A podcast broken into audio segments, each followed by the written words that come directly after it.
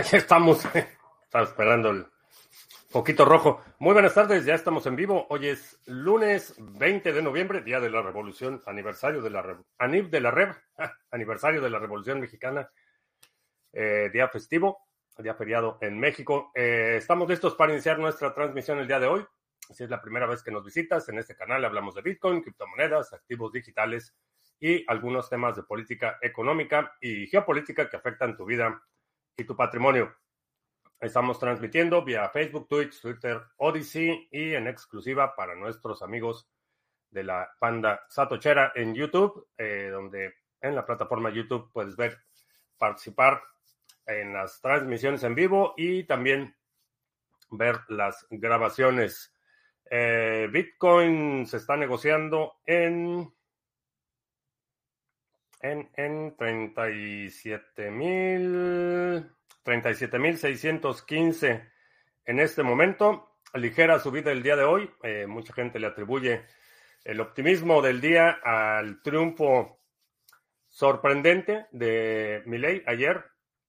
Eh, la elección en la primera ronda se veía muy cerrada y pues ganó con bastante margen. Creo que eso le va a permitir implementar, eh, si no todas, algunas de las medidas que se propone.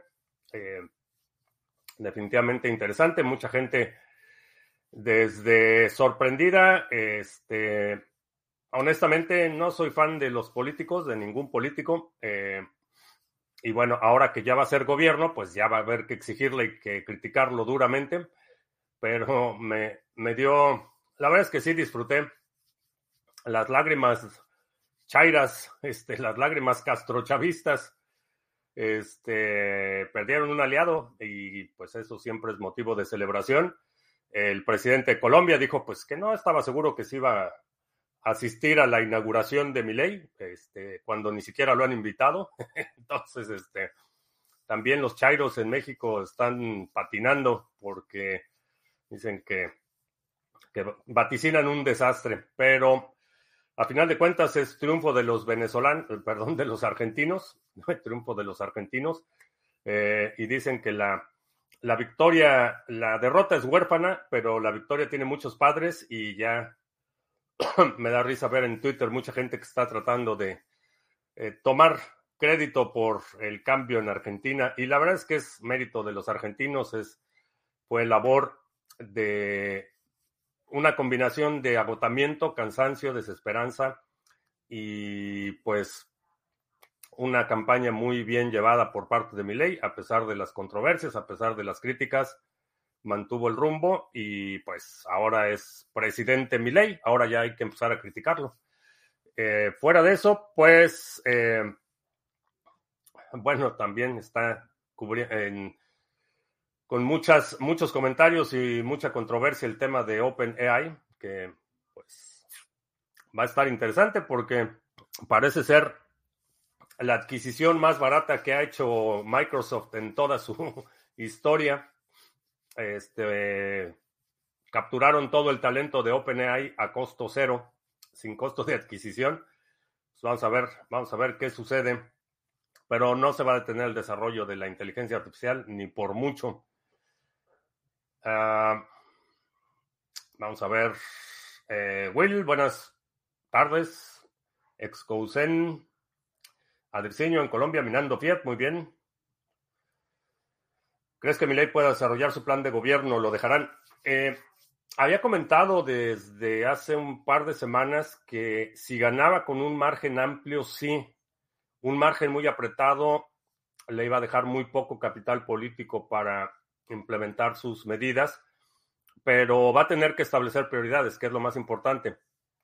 Eh, y aprovechando la transición, y esto debe tener, eh, debe tener eh, una, debe ser implementado muy rápidamente, es la dolarización de la economía. Si realmente quiere hacer eso, lo tiene que hacer muy rápido porque implica un shock brutal para la economía. Cuando hablamos del proceso de dolarización, lo que quiere decir es que el gobierno tiene que comprar todos sus pesos argentinos y pagar en dólares. Eso, esa es la dolarización. no lo puede hacer en las circunstancias actuales. Eh, tendría que hacer una devaluación brutal para que el gobierno pudiera comprar todo el circulante de pesos argentinos y redistribuir dólares. No hay una forma tersa de hacer esta transición, es un shock. Y mientras más rápido lo haga, creo que va a ser mejor.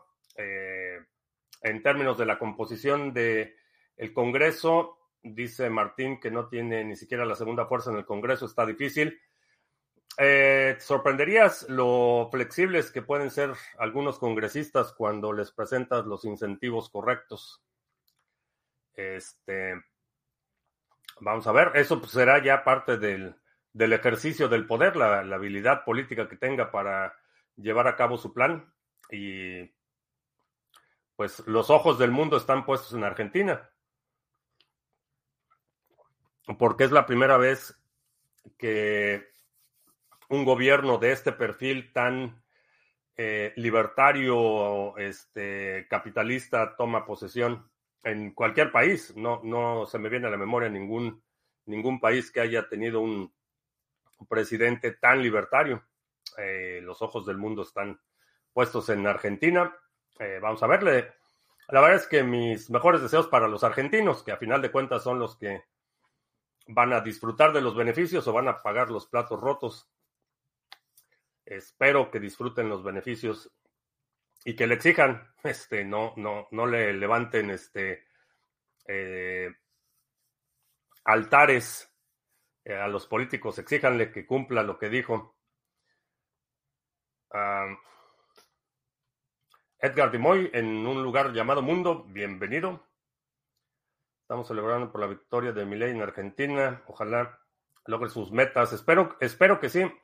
Es difícil eh, asumir que va a cumplir con todos sus objetivos, porque es una agenda muy, muy radical, de acuerdo a lo, la dinámica y la inercia que ha tenido Argentina en las últimas décadas. Es una labor titánica la que se propuso, pero creo que si es capaz de poner los, eh, los nuevos, este, los planes eh, estructurales, los, los, primeros ejes de eh, la transición, eh, creo que es posible. Manuel Valpo, ¿qué tal? Uh, Héctor Chávez en León, México, ¿qué tal? la, nueva vereta. no, no tengo una vereta. No, la que voy a comprar para celebrar el triunfo de mi ley es una Versa este, TPR 9. Eh, pero, pues no sé, tengo que hablar a la armería al rato a ver si tienen o porque estuve buscando ayer una búsqueda rápida en internet y no hay muchos lugares que tengan ese modelo en particular. Entonces, este, pues vamos a ver. Pero voy a tener que hablarle a la armería en un rato más. Argentina será un tubo de ensayo a nivel mundial. Eh, sí, sí, todos los ojos están puestos ahí. Alejandro en Mérida, ¿qué tal? Anita Farida, buenas noches. Blue Sol en la mitad del mundo, ¿qué tal? Lo que no entiendo es por qué los bitcoins de Estados Unidos todavía se inventan la idea de que mi ley es pro bitcoin, solo por la etiqueta de libertario. Bueno, la, el origen de y la primera fase de adopción de bitcoin fue principalmente en el movimiento libertario aquí en Estados Unidos. Eh, Pro Bitcoin por defecto es porque eh, uno de los principios libertarios es la libertad de, transaccional. Entonces, eh, en ese sentido, los principios libertarios de, cooperación mutua son muy alineados con los principios de Bitcoin. a diferencia de lo que hizo El Salvador, dudo mucho que mi ley haga una ley Bitcoin, por ejemplo, que convierta Bitcoin de moneda de curso legal. Lo que creo que va a suceder es que, y, esto, bueno, pendiente de que lo logre, eh, la propuesta es que cada quien intercambie con lo que quiera. O sea, no, el, gobierno simplemente no interviene. Y eso favorece enormemente a, Bitcoin. A diferencia de la, de la solución eh, de planeación central que implementó El Salvador, la propuesta libertaria es de simplemente no intervención la gente va a intercambiar lo que quiera con lo que quiera y el mercado va a definir qué, monedas son las ganadoras y quiénes son las perdedoras. Ese es el principio de mercado. Eh, no el gobierno eh, inclinando la balanza a favor de una solución u otra. Por eso es que hay tanto optimismo entre, entre los bitcoiners. Eh, aunque no, no ha... Y, creo que en general la, la, postura de mi ley para mí es mucho más preferible eh, que simplemente el gobierno diga, pues no intervenimos y que cada quien pague en lo que quiera, con lo que quiera, y que el mercado determine cuál es el dinero real y cuál es el dinero duro. Eh, creo que es mucho mejor que la propuesta de planeación central del Salvador. Ah, Daniel Pérez, buenas, miembro de la banda Satuchera. Daniel, buenas tardes. Si se dolariza Argentina, ¿eso ayuda en algo el exceso de dólares que ha impreso Estados Unidos, ya que habrá mucho más comercio. Ah, marginalmente, si ves el tamaño total de la economía de Argentina comparado con el tamaño total del dinero impreso, pues van a absorber algo de esa inflación, pero comparativamente va a ser insignificante eh, con los niveles de inflación que está viviendo Argentina en este momento. Jack in the Box, tarde pero sin sueño, ¿qué tal? ¿Crees que la victoria de Milei ayudará a otros países de Latinoamérica a cambiar su selección de representantes? Creo que sí. Eh, va a inspirar a algunos, creo que sí. Y sobre todo si, si es efectivo al gobernar, porque ese es uno de los problemas. Eh, hay gente que es muy, muy competente y muy eficaz en la campaña y cuando llega el momento de gobernar es un desastre. Este, sucede muy frecuentemente. Hay gente que, por ejemplo, el, candidato eterno en México, muy bueno para hacer campaña, pero a la hora de gobernar ha resultado una catástrofe. Recuerdo que decía libre intercambio de monedas en vez de dolarización, pero en el debate le contestó a Massa que, se iba, que se iba a dolarizar. Bueno, lo que pasa es que debe haber, para, para que el gobierno sea medianamente funcional, debe haber una estandarización a nivel de la operación del gobierno. Y las opciones son el, el no me acuerdo cómo se llamaban los, este, había un, no me acuerdo el nombre, pero, por ejemplo, en, algún momento Menem eh, puso la paridad del peso argentino dólar uno a uno por decreto. Este, y pues no funcionó porque sigue habiendo la discrecionalidad y la tentación de los gobiernos de imprimir dinero de forma indiscriminada. Entonces, invariablemente termina en inflación. Entonces, tienen la opción de la dolarización de la economía en términos de que esa va a ser la moneda de curso legal y eso impide que los gobiernos tengan la tentación de imprimir dinero no pueden imprimir dólares. Los países dolarizados no pueden imprimir dólares. Tienen que obtener esos dólares por la vía de la tributación o por la vía de la actividad económica. No hay otra forma de que obtengan dólares, no los pueden imprimir. Eh, salvo Corea del Norte, que ellos sí tienen máquinas de falsificar dólares, pero esa es otra historia. Entonces, eh, las opciones son un peso o una moneda nacional regulada por los políticos y el Banco Central, con las consecuencias que ya hemos visto, o una eh, economía dolarizada en la que toda la operación del gobierno está denominada en dólares, la economía en general está denominada en dólares, pero eso no impide el intercambio libre de otras monedas. Eh, controles cambiarios es uno de los, de los primeros, de las primeras medidas que puso Argentina para eh, tratar de contener la, debacle monetaria. Entonces, impides que a la gente, si quiere pagar una propiedad en dólares, impides ese acceso a dólares o a euros o a Bitcoin o a lo que sea, ¿no? Entonces, ese es el fundamento. No son, eh, no son mutuamente excluyentes. Puedes tener una economía dolarizada y simultáneamente tener libertad de comercio, libertad de intercambiar con cualquier instrumento que te parezca adecuado. Uh, el viernes comenté la noticia de las temperaturas récords en Brasil y envié el link de la noticia. El administrador del chat me penalizó. Ah, pues no. No sé qué pasó, Martín. Este, no te debieron haber penalizado por compartir un link.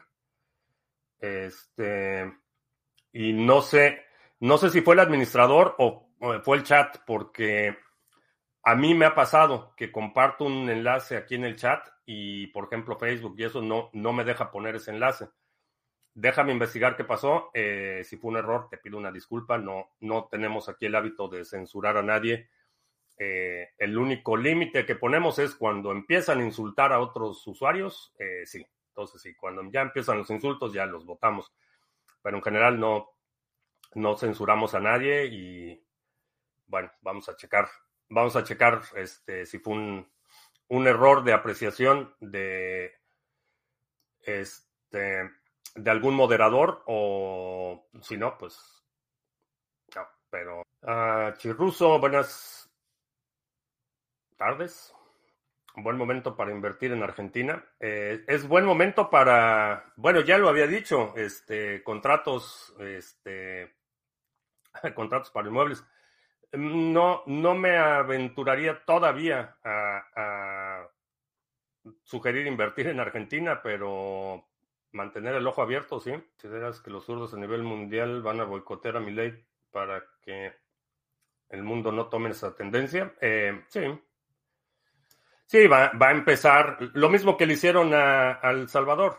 Este golpeteo, este, entre comillas, periodístico, este artículo sobre este el exceso de riesgo y el riesgo sistémico y este la marginación del Salvador de la comunidad financiera y las preocupaciones del Fondo Monetario Internacional y que el Banco Mundial está observando el mismo, la, misma historia, vamos a ver. Pero a diferencia del Salvador, que en su momento en la adopción de Bitcoin estaba medio solo, eh, Argentina puede establecer aliados y hay mucha gente que está interesada en esa alianza con Argentina. Es decir, que si inversores podrían llegar a implementar comercios en Bitcoin, sí. O sea, ya está sucediendo de forma un poco más informal. O sea, la actividad de Bitcoin en Argentina es impresionante. Eh, muchísimo desarrollo, muchísima adopción. Creo que los países de Latinoamérica es de los que tienen mayor, de, mayor adopción y también mayor desarrollo, porque hay muchísima gente que está haciendo cosas en el sector eh, que son o argentinos viviendo en Argentina o argentinos en el exilio. Pero muchísima actividad que ayuda a los argentinos a comprarse cualquier cosa está carísimo. Comprarse unos zapatos ahí es un artículo de lujo. Pues es el problema de la inflación. Y, bueno, Argentina, igual que muchos países de Latinoamérica, tiene eh, enormes eh, disparidades económicas, geográficas. Hay zonas este, muy prósperas, hay zonas que son extremadamente pobres. Por cierto, mandamos un saludo a este, al pool, eh, se me olvidó el nombre del pool, este, pool white, que recauda fondos para los niños en la región de Chaco, en Argentina. Eh, Crypto Girl es la, se me olvidó el nombre, pero este, Eugenia, se llama Eugenia. Es la que está a cargo de eso y lleva mucho tiempo operando el pool de Cardano eh, con fines altruistas. Eh, pero bueno, eh, en fin, el asunto es que hay muchas disparidades. Hay zonas extremas, o sea, que viven en, extrema pobreza, eh, sin acceso a servicios, sin acceso a lo más básico, agua potable, este, sanidad, etcétera. Y hay zonas muy prósperas. Ese es, ese es uno de los, de los retos que son una constante en los países en Latinoamérica. Ese shock como una vacuna dolerá, pero es lo que necesitan para tener la estabilidad necesaria para sacar adelante al país. Eh, sí, por eso creo que tiene que ser una operación muy rápida y tiene que ser eh, durante el periodo de luna de miel. O sea, mientras todavía está este periodo de euforia, la adrenalina y todo, ahí es cuando hay que dar la inyección. Ahora, no sé cuándo toma posesión, que ese es otro factor importante. En muchos casos son meses entre que se declara ganador de la elección y toman posesión. Entonces ese enfriamiento no le va a ayudar mucho. creo que las medidas eh, eh, que vaya a tomar el gobierno saliente van a ser muy, eh, van a ser cruciales para el ejercicio de la administración de mi ley. Fueron muchos años de paridad ficticia y explotó por los aires ¿sí? la ilusión de la prosperidad. Ah, ¿Cuántos años tiene mi ley para cambios? Cuatro cinco. No sé cuánto dura la administración y si se, creo que sí se puede reelegir porque Menem estuvo, no sé cuántos, estuvo muchísimo tiempo. Este, preparando la cartera para la vivienda en Argentina. Este, pues no sé. Falta ver lo de la segunda enmienda, a ver cómo, si me puedo llevar mis fierros o no. Si no pueden hacer como Ecuador o Panamá que tienen el dólar y su moneda. El problema es que cuando tienes tu propia moneda, eh, la tentación de imprimir indiscriminadamente está a flor de piel. Entonces, eh, no es una buena idea. Uh, buenas tardes. Sí, tardes todavía. Sí, Martín, no, una disculpa, no sé, no sé qué pasó, este, pero no, no tenemos aquí el hábito y y en general los moderadores del canal saben que la línea es en el momento que empiezan a insultar a otros, sí, los votamos, pero por discutir ideas, aún ideas adversas, aún cuando me critiquen o lo que sea, todo va, excepto los insultos personales. Ahí, uh, Nenio, ¿qué tal? Buenas tardes. Algunas cuevas, casas de cambio en Argentina te reciben cripto. Sí, hay, la actividad es enorme y aunque en muchos casos, particularmente en últimos meses, se ha declarado ilegal y ha habido operativos para sancionar y para desincentivar, disuadir la actividad, no se detiene porque está empujada por la necesidad. Eh, platicaba con alguien durante el, el evento de Adopting Bitcoin. Eh, no sé con quién fue la entrevista, pero estaba hablando de ese tema, que, en muchos países la adopción de, Bitcoin y de las criptomonedas es algo deseable. Eh, y en muchos países, en Latinoamérica particularmente, es una necesidad. Lo que empuja es la necesidad, a diferencia de, la aspiración o el deseo de la libertad o la autodeterminación o de controlar tu futuro, etcétera eh, la diferencia es, significativa. Cuando estás haciendo algo por necesidad y cuando estás haciendo algo porque es una situación deseable. Ah, cuando mando NIM a tu nodo hay un mínimo de tokens. Eh, no mandas el NIM a mi nodo. Lo que haces es delegarlo en tu propia cartera. Eh, tu NIM no sale de tu cartera, no lo envías. hay un mínimo, creo que no. no me acuerdo con NIM Creo que no hay un mínimo. Venezuela es uno de los países más caros de Latinoamérica. En el 2022 la inflación en dólares fue del 50% y en, bolívares como el 700. ¿eh? Toma posesión el 10 de diciembre en 20 días. Ah, pues entonces creo que sí. Este, tiene que entrar así con decreto el día 1 este, para que el shock eh, pueda ser atenuado con la... Eh, la euforia. ¿Crees que el capitalismo vuelva rápido por el inconformismo del progresismo en América Latina? Creo que más, más, del, más que un contagio ideológico, creo que va a ser muy pragmático. Si la gente empieza a observar cambios positivos y la gente en Argentina empieza a experimentar los beneficios, eh, creo que sí se va a extender. No por cuestiones ideológicas, porque, vaya, es en, muchos casos, eh, eh, diría para la mayoría o, las mayorías votantes en Latinoamérica, la parte ideológica es un lujo. Está la parte pragmática, que es lo que generalmente determina el sentido del voto para la mayoría. No estoy hablando de los que tienen intereses, este, compadrazgos y conexiones este, con los gobiernos. Estoy hablando de la población en general. Eh, sí, la cuestión ideológica suena muy bonito, pero a final de cuentas lo que quieren es que haya este, que puedan tomar agua y que no se enfermen o que sus calles este, no se estén cayendo a pedazos o que la policía llegue cuando le hablas. Realmente esa es, esa es la motivación. Y si empieza a haber un, un beneficio, eh, digamos, práctico para la gente, creo que sí. Y lo veo en el término de la oportunidad.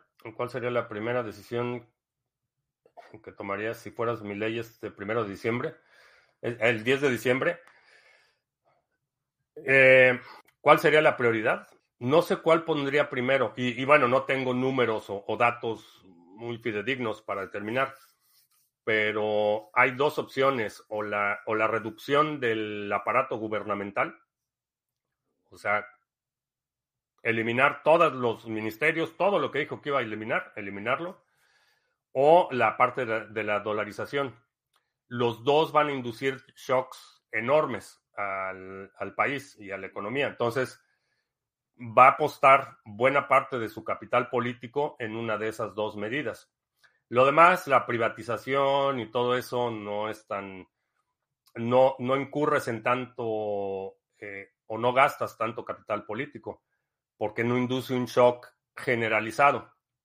La reducción del aparato estatal y la dolarización de la economía son las dos que veo que, que sí, van a ser va, va, va, a producir un shock generalizado y, va a apostar su capital político en eso. Entonces, en términos de números, no sé, no sé realmente eh, cuál sería el impacto efectivo de la reducción del aparato gubernamental. No tengo datos del presupuesto, no sé, eh, no sé cómo está ese tema, pero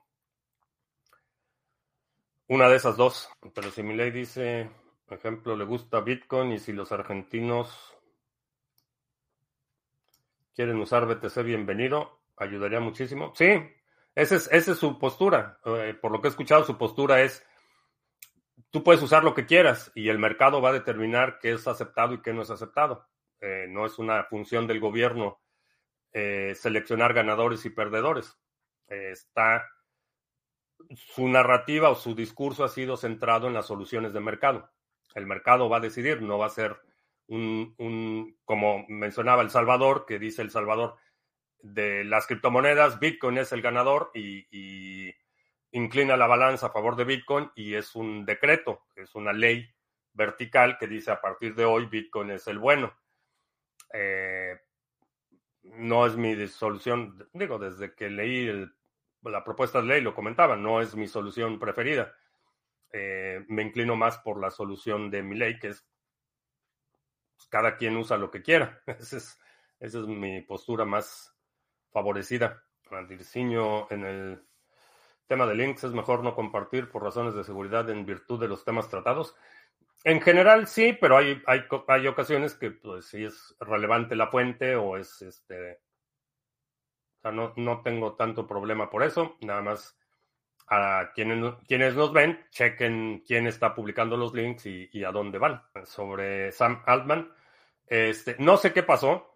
Eh, no, tengo, no tengo datos de este, qué pasó al interior. Lo que sé es que el resultado es que Microsoft eh, adquirió el principal activo de OpenAI a costo cero.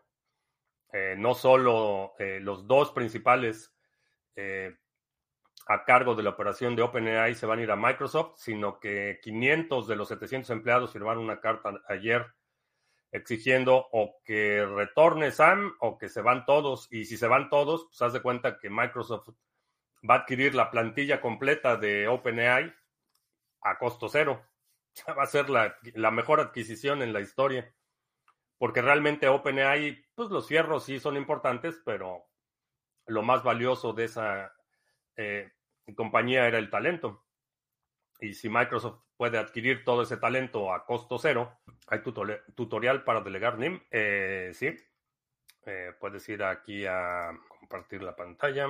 A sargachet.cloud, aquí en la sección de Pulse. no sé por qué no, no me está funcionando. Ah, aquí está. Y aquí abajo hay un tutorial de nuestro amigo Mr. Revilla, donde te dice cómo hacer el staking en el Mixnode Y también aquí abajo están las preguntas frecuentes este, y enlaces a Discord y Telegram por si necesitas ayuda adicional, pero el tutorial está muy bien explicado, eh, Mr. Revilla. Por cierto, un saludo a Mr. Revilla. Este, está muy bien explicado. Ahí está el tutorial. Ah, ¿Piensas en BTC corregir o, va a seguir subiendo? Eh, sí, se va a corregir y va a seguir subiendo. No sé en qué orden, pero. Pero sí, y se hace las dos a la vez. No lo sé, eh, no tengo información suficiente para determinar si, si sería viable, posible. Eh, no tengo suficiente información. a lo mejor los dos, a lo mejor los dos. ¿Todavía patrocinas el NordVPN? Eh, sí, bueno, lo recomiendo. Si necesitas NordVPN, sí. Eh, sigue siendo una buena solución. No lo he anunciado últimamente porque no me gusta. Prefiero no tener tantos anuncios y tengo que establecer prioridades. Y ha habido otros proyectos que han tomado prioridad sobre el tema de las VPN, pero sí, si necesitas. Eh, creo que por aquí tengo, ahí está en, en scroll eh, la información sobre NordVPN. Lo voy a dejar ahí un momentito. Si otros gobiernos entran desde el primer día con un decretazo, lo estarías criticando, pero como es mi ley, se lo aplaudes. Y si otros presidentes se reeligen, los criticas, pero como mi ley dices, creo que se puede reelegir. Muy cuestionable tu criterio. Este, no, lo de la, reelección, no sé si se puede reelegir, eso fue lo que dije. No sé si se puede reelegir, no sé si la constitución argentina permite la, reelección. Ahora, en tema de los decretazos, eh, sí, es, es, este, es la, la, la, implicación práctica para una medida como la que ha propuesto. Eh, la gente lo eligió y lo eligió para eso. No sé cómo funciona o, cuáles son los contrapesos. No tengo demasiada información sobre eh, la organización política y los pesos de los poderes y la relación de... O sea, sé que hay tres poderes en el gobierno argentino, pero no sé cómo está la dinámica. No sé si, por ejemplo, el tema de la dolarización eh, está es a rango constitucional, si requiere una reforma del Congreso, si lo puede hacer con el Poder Ejecutivo, no lo sé. Hay, hay muchas cosas que no sé. Lo que sí sé es que lo que vaya a hacer lo va a tener que hacer rápido. Eso sí lo sé.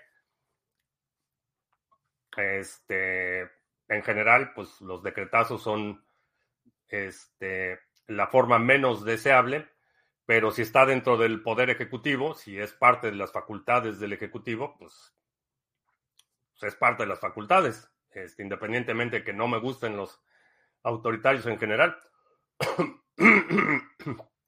pero no sé cuál sea la dinámica.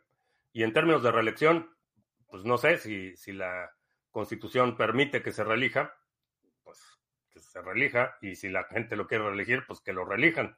En países donde la reelección no se permite, pues no se, no se reeligen. Ese es, básicamente el criterio, ¿Qué es lo que dice la ley. Este, por eso me parece muy cuestionable la forma en la que parece ser que lo va a hacer eh, Bukele, que se va a retirar al último momento, va a dejar un interino para poder ser reelegido. Es una marranada. Este. Pero la ley en México, por ejemplo, no eh, expresamente prohíbe la reelección en Argentina no sé si se, pueden reelegir o no, pero tengo la idea de que Menem sirvió varios periodos, no sé si consecutivos o, no sé cómo está el tema de la ley. Pero lo que tenga que hacer mi ley lo tiene que hacer rápido. Ese es, ese es el punto. Revisando varios países del sector inmobiliario la agricultura, no creció al mismo ritmo que tecnología. Hay diferencia grandísima. ¿Crees que estamos en una burbuja? ¿Es justificable ese crecimiento? Hay en, muchos países el tema agrícola está, a diferencia del tema de la tecnología, está altamente politizado. Eh, para mucha gente el tema del campo es un tema no de actividad económica, no de incentivos económicos, sino es un tema de justicia social. Entonces, por eso es que en muchos países el sector agrícola está altamente rezagado. Eh, no hay mucha innovación porque la innovación sustituye mano de obra. Y tengo, bueno, es anecdótico, porque me tocó atestiguarlo eh, a mediados de los noventas. Corría el año de 1997. Eh, estaba trabajando en un centro de investigación y desarrollo tecnológico. Eh, yo estaba en el área de sistemas de información, tecnología y todo esto. Y había, junto a mi oficina, había otro equipo que se dedicaba a la robótica y a la automatización tenían un prototipo de una cosechadora de, me parece que era de maíz, no, recuerdo qué era, y el prototipo estaba ya súper avanzado y, ya tenían un, modelo funcional. Y pues llegó el gobierno y les mató el proyecto porque les dijeron que lo que el campo necesitaba era mano de obra, no automatización. Mataron el proyecto. Eh, en muchos casos el campo significa votos y por eso es que los incentivos son totalmente distintos al sector de la tecnología. No hay cabida para gradualismos, ni para tibios, ni corruptos. Pues no lo sé, no sé, no sé cuál es el mecanismo para que pueda implementar esas medidas. What do you got, Trajo un grillo. Está jugando con un. Ah, hay algo que no entiendo. ¿Puede ser tan tonto elongado de emitir opiniones que le quitan millones en anuncios? Mm, no, la, bueno, se supone que hoy iba a presentar una denuncia porque hay, hay toda una operación orquestada para eh, disuadir a anunciantes. Eh, eh, Media Matters, que es una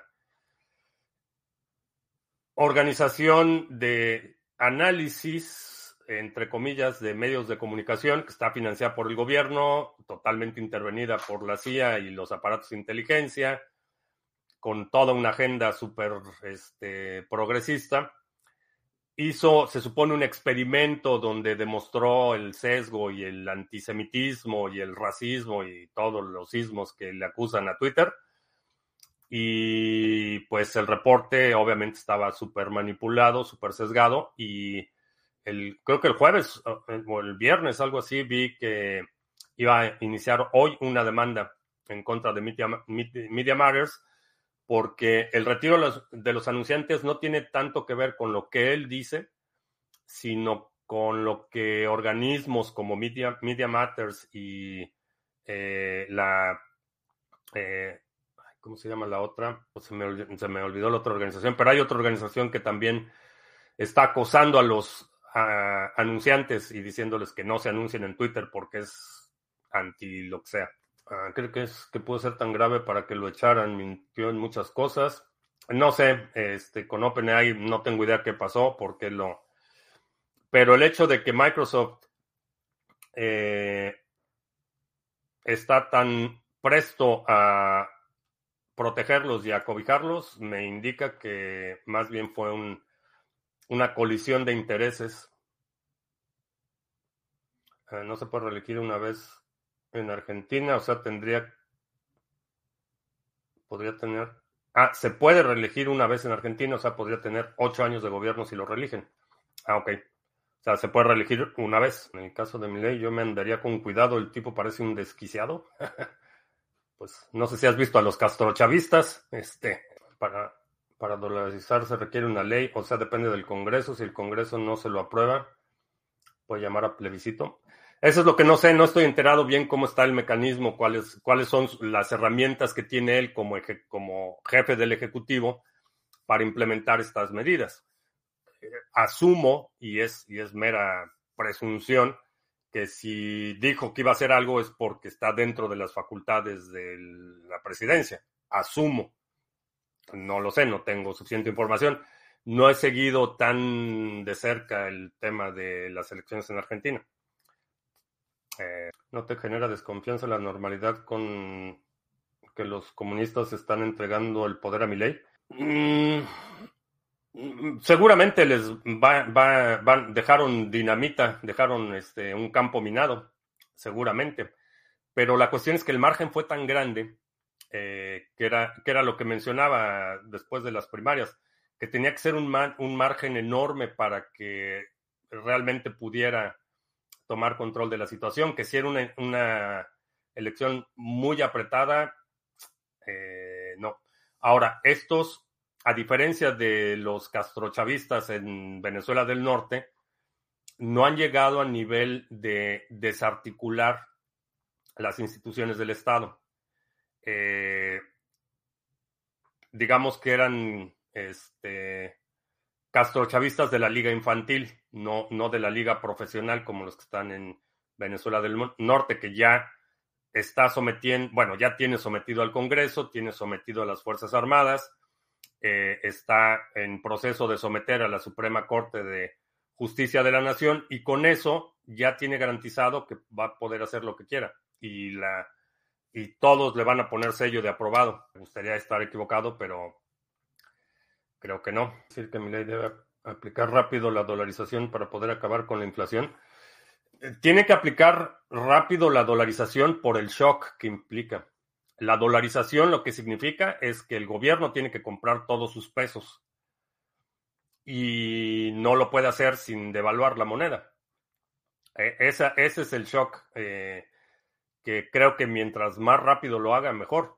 Eh, si, si, arrastra, si se empieza a debilitar, si empieza la, el jaloneo con el Congreso, eh, si empieza a perder capital político, no creo que tenga el, empuje como para hacer una medida así. Ahora, la otra es que puede hacer eh, un cambio un poco más estratégico. Decir, ok, los primeros cuatro años de administración eh, se dedica al saneamiento del Estado y el tema de la dolarización lo deja para una segunda administración. Es posible que lo haga. Cuando ya no tiene nada que perder, cuando ya lo van a sacar, no importa lo que haga, entonces induce el shock. Esa es una posibilidad. No sé cuál sea su plan. Dio el mismo ley que dolarizar tomaría un año aproximadamente, no está tan fácil ni rápido. Esa es la cuestión. Tienes que, tienes para dolarizar la economía, el gobierno tiene que comprar todos esos pesos y pagar dólares. Es, eso es lo que tienen que hacer para dolarizar la economía. La pregunta es cómo, cómo lo haces, de dónde salen esos dólares y a cuánto vas a pagar los pesos. No es una. No es un, y, va, a va, a implicar un shock fuerte. Eso sí me, me queda claro. Tú siendo inversor apostarías a Argentina para darle dólares o es muy arriesgado. El riesgo es generalmente indicador del potencial de retorno. Las inversiones más arriesgadas son las que te van a dar retornos potencialmente más altos. no sería buena idea esperar por el VPN de NIM. Eh, buena idea comparado con que Jacking. O sea, las inversiones de alto riesgo generalmente son las que van a dar retornos más altos. lo único que tienes que medir es cuánto estás dispuesto a arriesgar. Lo que van a hacer es un feriado financiero al estilo ecuatoriano. En el caso ecuatoriano, la dolarización duró dos años.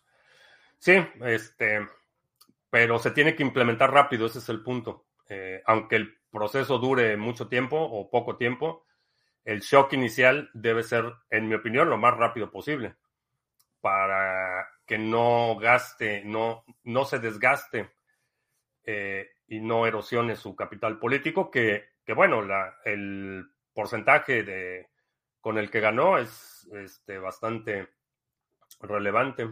Hoy las acciones petroleras de Argentina subieron 42% en Wall Street, ¿sí? Menuda colección de tasas tienes. Eh, sí, tengo muchas tasas. Este es de la ruta 60, histórica ruta 66. Por eso tú le apostarías o lo ves muy arriesgado. Depende del sector, depende del monto, depende de la inversión en sí. Eh, hay, hay, muchas, muchas consideraciones. Eh, por ejemplo, propiedades, bienes, bienes inmuebles, creo que sí, creo que sería una buena apuesta porque una de las principales líneas ideológicas de, de mi ley es la, la protección a la propiedad privada. eh, creo que sí. Eh, por ejemplo, serían en términos de protecciones jurídicas, creo que sería una buena inversión, eh, propiedades. Y ya les había dicho hace meses, bueno, como dos meses, no, no, meses y meses, como dos meses, que había que estar pendiente de la elección de mi ley porque contratos de propiedades iban a ser una, una, una buena opción. Otro tipo de eh, inversiones que requieran la integración de procesos, etcétera, manufactura, cosas así, es un poco más difícil de determinar. De los de los nodos delegadores que tienes, ¿cuál es el más fácil y accesible para montar? O sea, ¿nos quieres copiar? ¿Quieres copiar los nodos más fáciles de... Eh, eh, los nodos mixers de NIM creo que son los más fáciles de montar pero el retorno y depende de la delegación, o sea, necesitas tener una delegación considerable para que el nodo sea seleccionado, pero en términos operativos de montarlo, creo que el de NIM es el más simple. ¿Crees que Argentina, con lo grande que pudiera ser, podría ser el país que dispare el BTC a otro nivel? Eh, creo que sí, creo que ya, digo, El Salvador eh, tiene por siempre tendrá el mérito de haber sido el pionero, pero comparativamente, pues sí, eh, Argentina tiene que 45 millones de habitantes o algo así, ¿no? Este pues, territorio ni comparación con El Salvador. Entonces creo que sí, el impacto y el crecimiento de BTC sería mucho. Sí, pues digo, nada más ve el tamaño de población. ¿Cuántos? Tiene 45.8 millones y el Salvador tiene seis. O sea que una mano con lo que le mostré. Ah, no sé de. Ah, ok. Este. Sí, pues el sábado tuvimos la llamada. Pero. Mándame un correo y, te doy allí. Tengo llamadas. Bueno, ahorita terminando la transmisión tengo una llamada. Luego en la noche tengo dos. Mañana tengo otra terminando la transmisión, pero mañana en la tarde creo que puedo programar algo. Mándame un correo y, lo vemos. Un país que entiende mucho lo de las monedas y la inflación y del robo de los estados. Eh, sí. Sí, no, la verdad es que la, actividad más allá, independientemente del gobierno, si observas la actividad eh, que hay en Argentina, el número de proyectos desarrollados en Argentina o en los que están involucrados argentinos son muchísimos. Bueno, vamos a hacer anuncios rápidamente y ya se me acabó el café. Nada más un par de recordatorios. Eh, visita la página sargachet.cloud y ahí está la información sobre los pools que operamos, eh, los nuevos mixers de NIM, el pool de Cardano, Webs Harmony, que por cierto ya este, todavía hay 3 millones este, delegados en el pool anterior, pero creo que ya estamos superando lo que teníamos delegado. Así es que muchas gracias a los delegadores por haber hecho esta transición tan tersa. Eh, también muchas gracias a Samuel y a Tony porque este, dedicaron mucho, mucho tiempo y mucho esfuerzo a que la transición fuera lo más tersa posible. Eh, pero ya estamos en el nuevo pool operando, generando recompensas para los delegadores en el nuevo pool de Sarga en la red de Harmony. Y también, bueno, el pool de Band y Ontology. Eh, checa sargachet.cloud eh, para información sobre los pools que operamos. Y ya, nada más ese anuncio hoy. Este, porque esta semana es este Black Friday y hay ya estoy compilando ahí las ofertas de carteras. Como es tradición en este canal, me voy a surtir de carteras este, este Black Friday. ¿Crees que los grandes como Tesla, Amazon o Google podrían estar pensando en Argentina? Eh, centros de datos, Amazon o Google, creo que sí. Eh, Tesla, mm, no estoy tan seguro. Porque digo, los procesos de manufactura de Tesla Mm, poner una fábrica se llevan varios años. Los centros de datos es un poco más estandarizado. Si cualquiera decir puede decir con qué se paga una deuda, qué pasa si ambos lados discrepan en la moneda una vez que la deuda ya existe. Eh, pues generalmente eso se dirime en una corte. O sea, si, si por cualquier razón hay una disputa entre dos partes este, referente a un contrato, pues se resuelven las cortes. Algoritmos X, ¿hasta qué porcentaje de saturación llega a ser rentable un pool, los pools de staking? Eh, mm, depende del pool, o sea, depende de la red, no tanto de... Hay... En general, los porcentajes de saturación son una forma de desincentivar la alta concentración, pero depende de cada red. En algunos casos se desincentiva únicamente con penalizaciones de un retorno menor o en algunos casos de plano te sacan del consenso si se satura el pool. Eh, no te permiten recibir más delegaciones, por ejemplo, si se satura el pool. Entonces, depende muchísimo del protocolo. La gente naranja tuiteó Make Argentina Great Again, una señal de dónde va Argentina. Estoy, no sé, estoy muy escéptico de que los medios aquí han presentado a, a Milei como ultraconservador radical de derecha,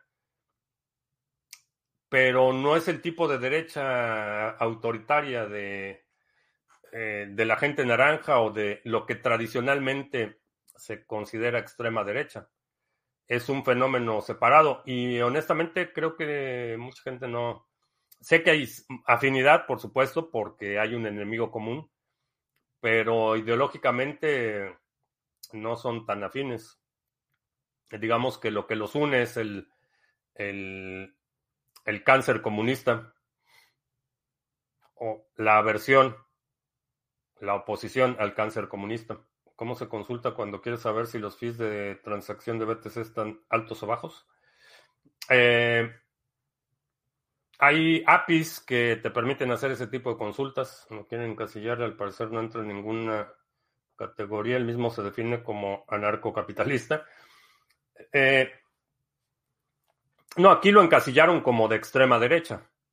Este fue, fue así como que el, la narrativa aquí de los medios fue candidato de extrema derecha.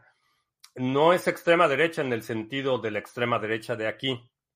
Eh, de hecho, no ha habido ningún gobierno nacional con el sesgo ideológico que tiene mi ley. Eh, pero por afinidad y por, eh, digamos que oposición, ideológicamente se alinea más con la el movimiento de derecha conservador en temas económicos, eh, en temas fiscales. En temas sociales son radicalmente opuestos. ¿Qué debería pasar para que regreses al trabajo de oficina? Este, pues no sé. El incentivo tiene que ser, me tendrías que pagar una millonada, eso de entrada. Eh, no sé, a lo mejor la, oficina tendría que estar con, con, vista a un volcán. No sé, no, la verdad es que no, no, no se me viene a la mente ningún incentivo lo suficientemente grande como para que eh, me vuelva empleado de oficina. Bueno, pues con eso terminamos. Te recuerdo que estamos en vivo lunes, miércoles y viernes 2 de la tarde, martes, jueves 7 de la noche. Si no te has suscrito al canal, suscríbete, dale like, share, todo eso. Y pues creo que ya. Por mi parte es todo. Gracias. Ya hasta la próxima.